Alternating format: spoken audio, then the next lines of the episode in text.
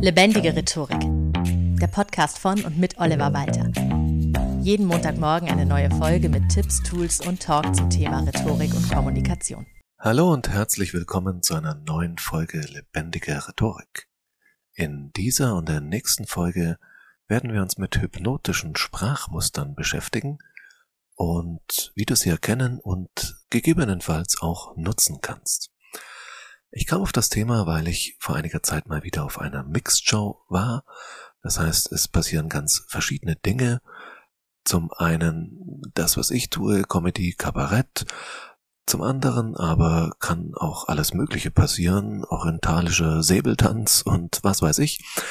Und ein Act war dann eben auch ein Hypnotiseur, der so eine Showhypnose gemacht hat. Vielleicht hast du das schon mal im Fernsehen gesehen oder schon mal davon gehört oder es auch schon mal selbst live erlebt.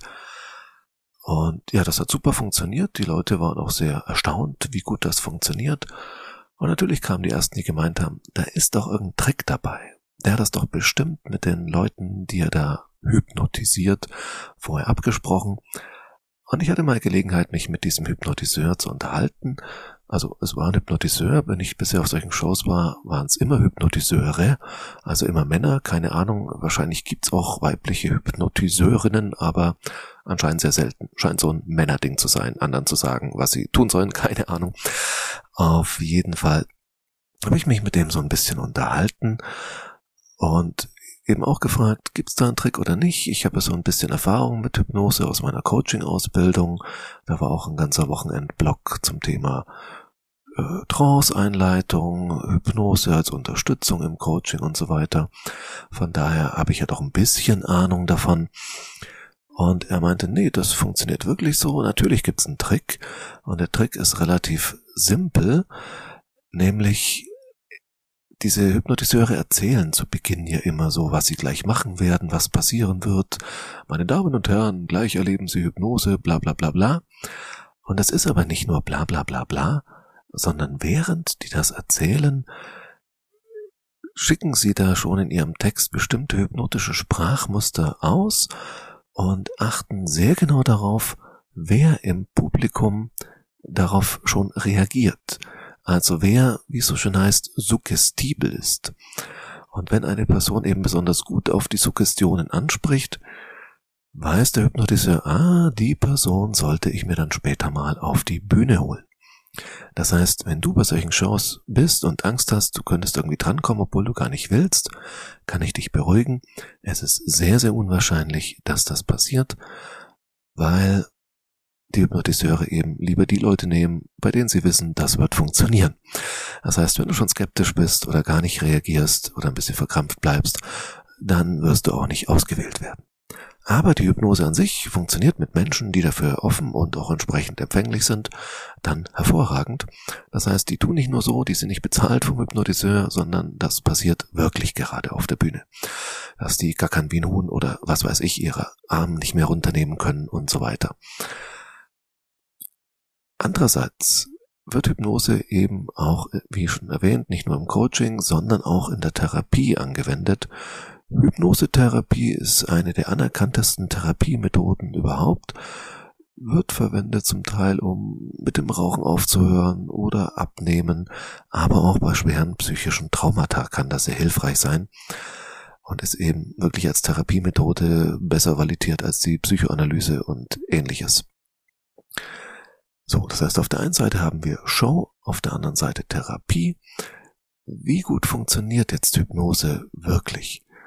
Dazu muss man sagen, das ist tatsächlich sehr abhängig von der einzelnen Person. Es gibt sehr unterschiedliche Geschichten. Also die einen sagen, so HypnotherapeutInnen, mit denen ich mich unterhalten habe, haben mir alle auch versichert, niemand tut unter Hypnose etwas, was diese Person nicht möchte. Auf der anderen Seite habe ich schon mal gelesen von einem Fall, äh, dass ein Showhypnotiseur nach der Show eine der hypnotisierten Frauen angeblich sexuell missbraucht hätte und sie sich nicht wehren konnte. Äh, weiß ich nicht, ob das Ganze gerichtlich verwertbar war oder nur so eine Headline, damit man irgendwas anklickt, so ein Clickbait im Internet, keine Ahnung. Auf jeden Fall, es ist schwer zu sagen und sicherlich, also so pauschal kann man das nicht sagen. Es ist sehr abhängig von der einzelnen Person, wie empfänglich diese dafür ist für solche Suggestionen. Jetzt ist es natürlich so, es gibt da einen großen Unterschied zwischen der Showhypnose und der Hypnosetherapie. Auch darüber habe ich mich mit diesem Hypnotiseur unterhalten.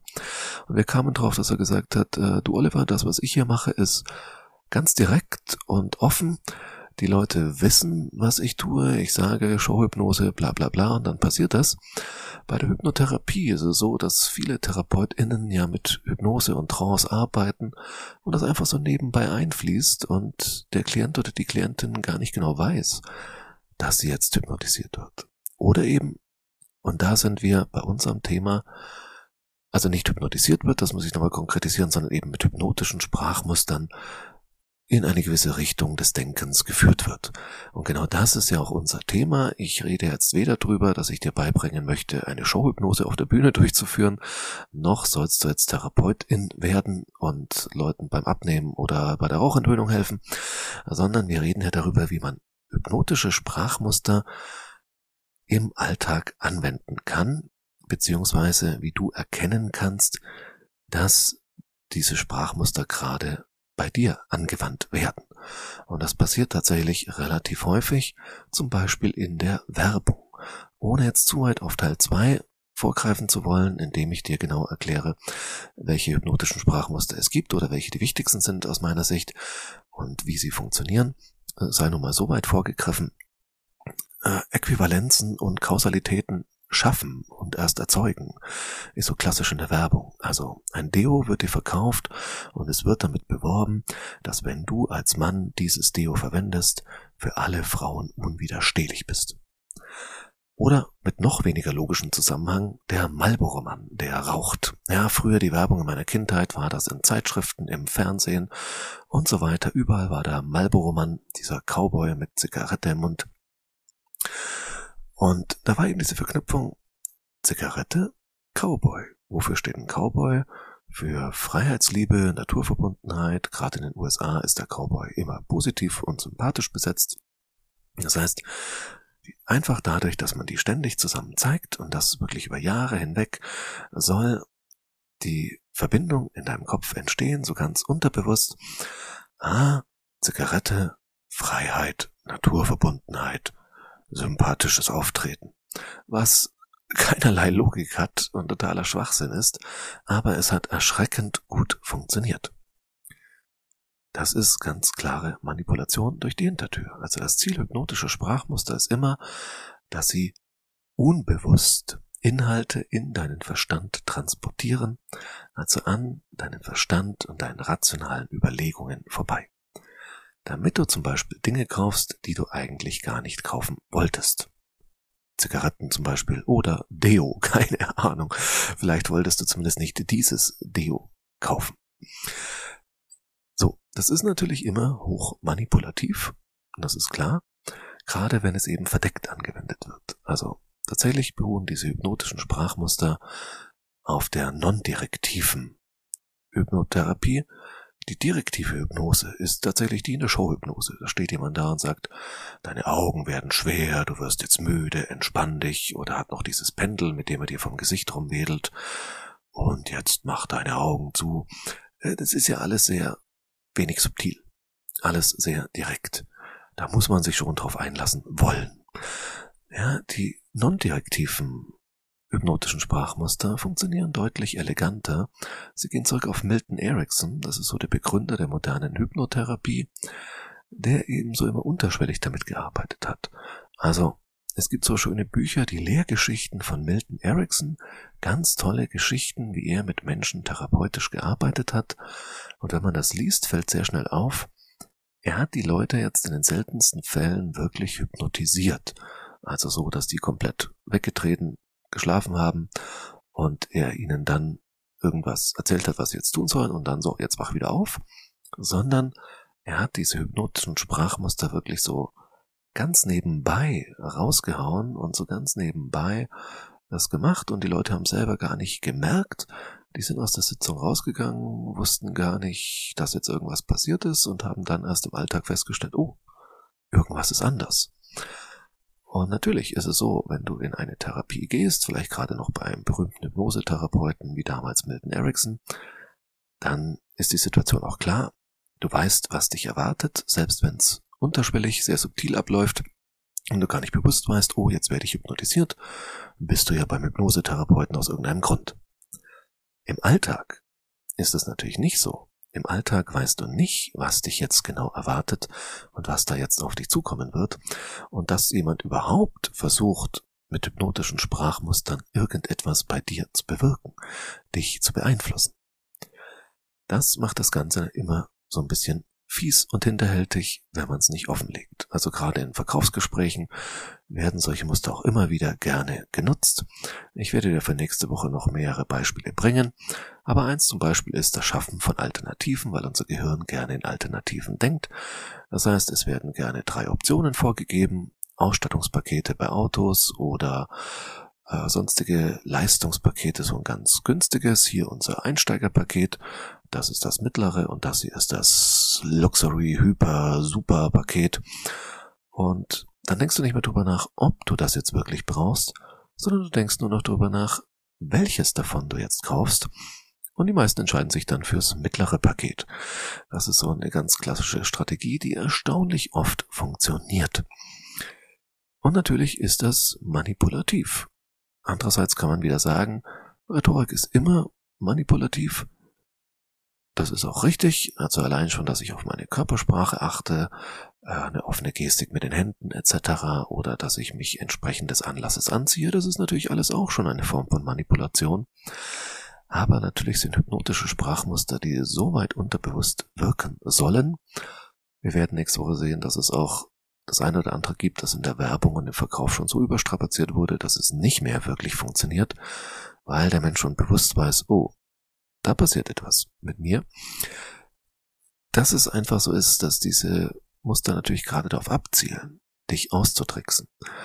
Und da muss man natürlich schon sehr genau aufpassen, deswegen ist mir wichtig, dir beizubringen, wie du diese Sprachmuster erkennen kannst, aber natürlich dich auch dafür zu sensibilisieren, wenn du sie einsetzt, dass du es mit einer entsprechenden ethischen Grundhaltung tust. So, das heißt, ich werde dir nächste Woche bestimmte Sprachmuster zeigen in der nächsten Folge, die du so in der Alltagskommunikation auch einfach mit einstreuen kannst und die eine entsprechende Wirkung entfalten können. Wie schon gesagt, diese Ansicht an sich ist die, gerade in der Hypnotherapie, niemand tut etwas, was diese Person überhaupt nicht möchte, auch nicht unter Hypnose. Aber wenn Menschen natürlich unentschlossen sind und sich so denken, ja, ich weiß nicht so recht, was soll ich denn jetzt tun? Kaufe ich's oder nicht? Mhm, will ich das oder nicht? Dann können diese hypnotischen Sprachmuster natürlich doch das Zünglein an der Waage sein und den entscheidenden Ausschlag geben. Hausaufgabe der Woche. Wenn du magst, schau mal gerne auf YouTube oder ähnliches, ob du ein Video über Showhypnose findest, um dir das mal ein bisschen ein paar Minuten anzuschauen. Es gibt auch sehr spannende Videos zur Blitzhypnose. Sehr spannend, wie das funktioniert. Und natürlich auch gerne, wenn du magst, ein bisschen zu recherchieren mit den Lehrgeschichten von Milton Erickson, weil ich die wirklich allgemein ganz wunderbare Beispiele für gelungene effektive Kommunikation finde. So, wenn ich dir irgendwie nicht mit Hypnose, sondern anderweitig bei deiner effektiven Kommunikation helfen kann, in einem Coaching oder Training, dann lass es mich gerne wissen.